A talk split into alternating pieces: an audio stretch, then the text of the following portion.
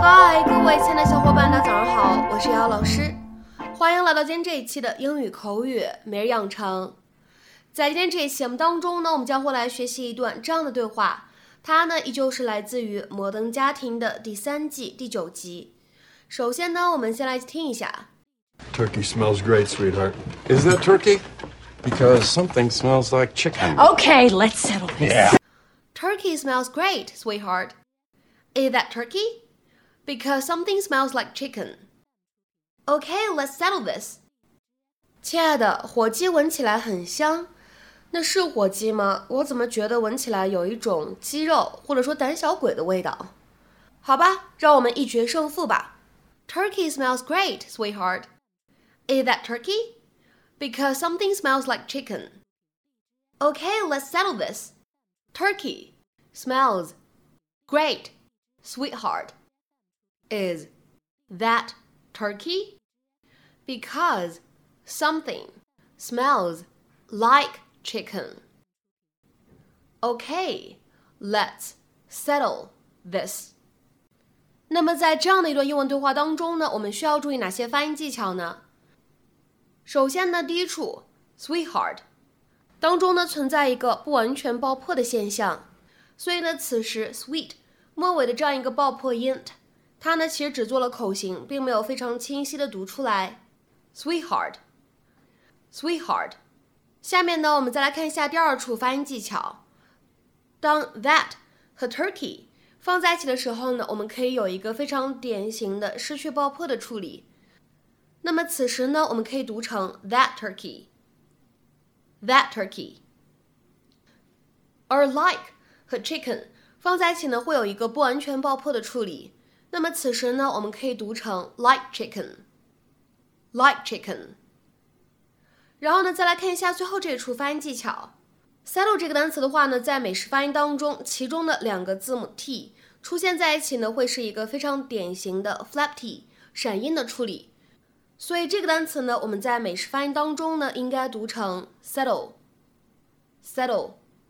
Okay, fine. That, I'm fine. Forgot about that feature. It's an exfoliating scrub. Buddy, can you grab the safety shears?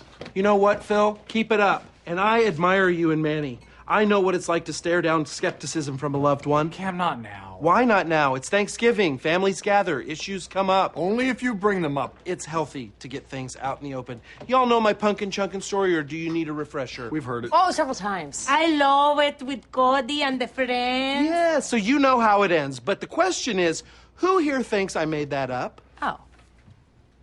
Oh, well, doesn't that tell the whole story right there? Here we have the skeptics, the dream squashers, the Pritchett's. And here we have the dreamers, the artists, the visionaries. Sweet Caroline! So we're supposed to believe that you make a, a pumpkin fly across a football field. I can prove it to you right now. Let's go to the football Yes, field. let's do this. I'd love to end this. Yeah, let's settle this. Dreamers versus Pritchett. I for eight hours so you people could run off to prove some asinine point that's only going to make half of us feel bad. Come on, show a little respect. Turkey smells great, sweetheart. Is that turkey? Because something smells like chicken. Okay, let's settle this. Yeah. Okay vamos, vamos! This is the coolest thing ever. Okay, I want to film. I know, wait, I want to be in it. Hey, Cam, are you sure this is going to work? Oh, God, you sound just like Cody.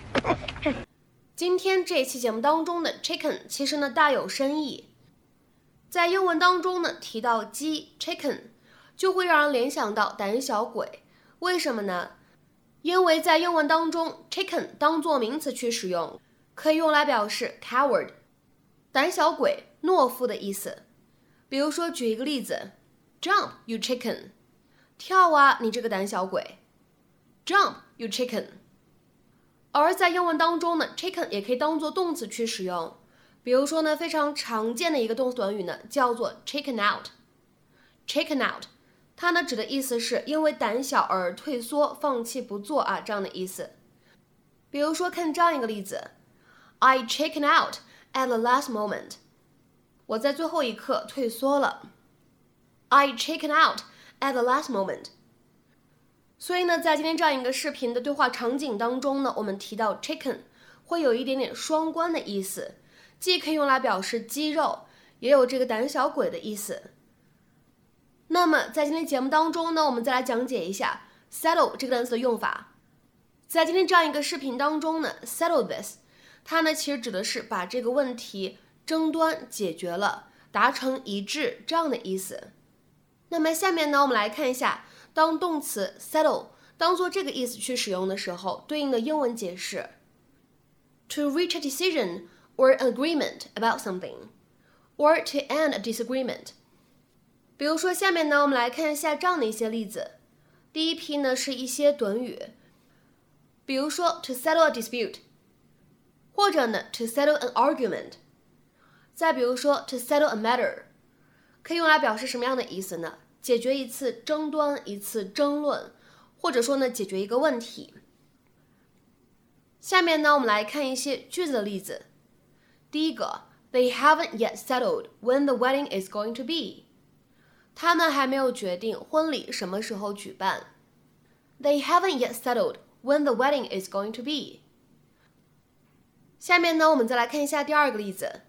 It's time you settle your differences with your father。是时候解决你和你爸之间的分歧了。